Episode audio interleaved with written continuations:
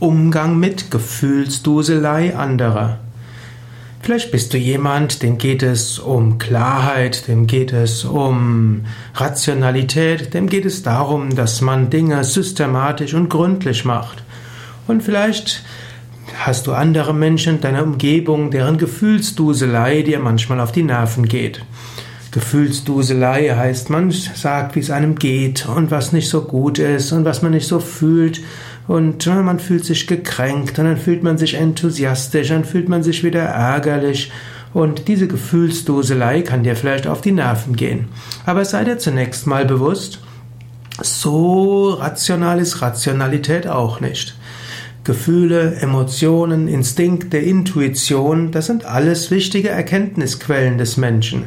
Es sind nicht immer die Rationalen, die so bessere Entscheidungen treffen als die Menschen, die sich mehr auf ihre Gefühle verlassen.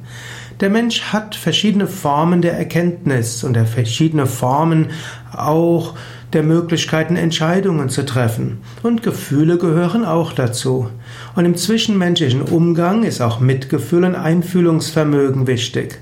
Und so ähnlich wie die Vernunft sich irren kann, so können sich natürlich auch die Gefühle irren. Und auch die Alltagsintuition mag sich auch irren. Aber man sollte nicht über eine Form der Erkenntnis und eine Form der Entscheidungsfindung vorschnell urteilen.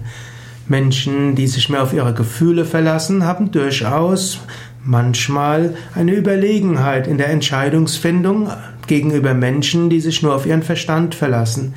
In diesem Sinne, schimpfe also nicht über die Gefühlsduselei anderer, sondern wertschätze die Gefühle anderer und nimm zur Kenntnis, es ist gut, dass es Menschen gibt, die mehr rational sich verhalten und es ist gut, dass es Menschen gibt, die sich mehr auf ihre Gefühle verlassen. Und es ist gut, dass Menschen unterschiedlicher Entscheidungsgrundlage und unterschiedlicher Erkenntnisgrundlage sich miteinander austauschen, und zwar in gegenseitigem Respekt und Wertschätzung.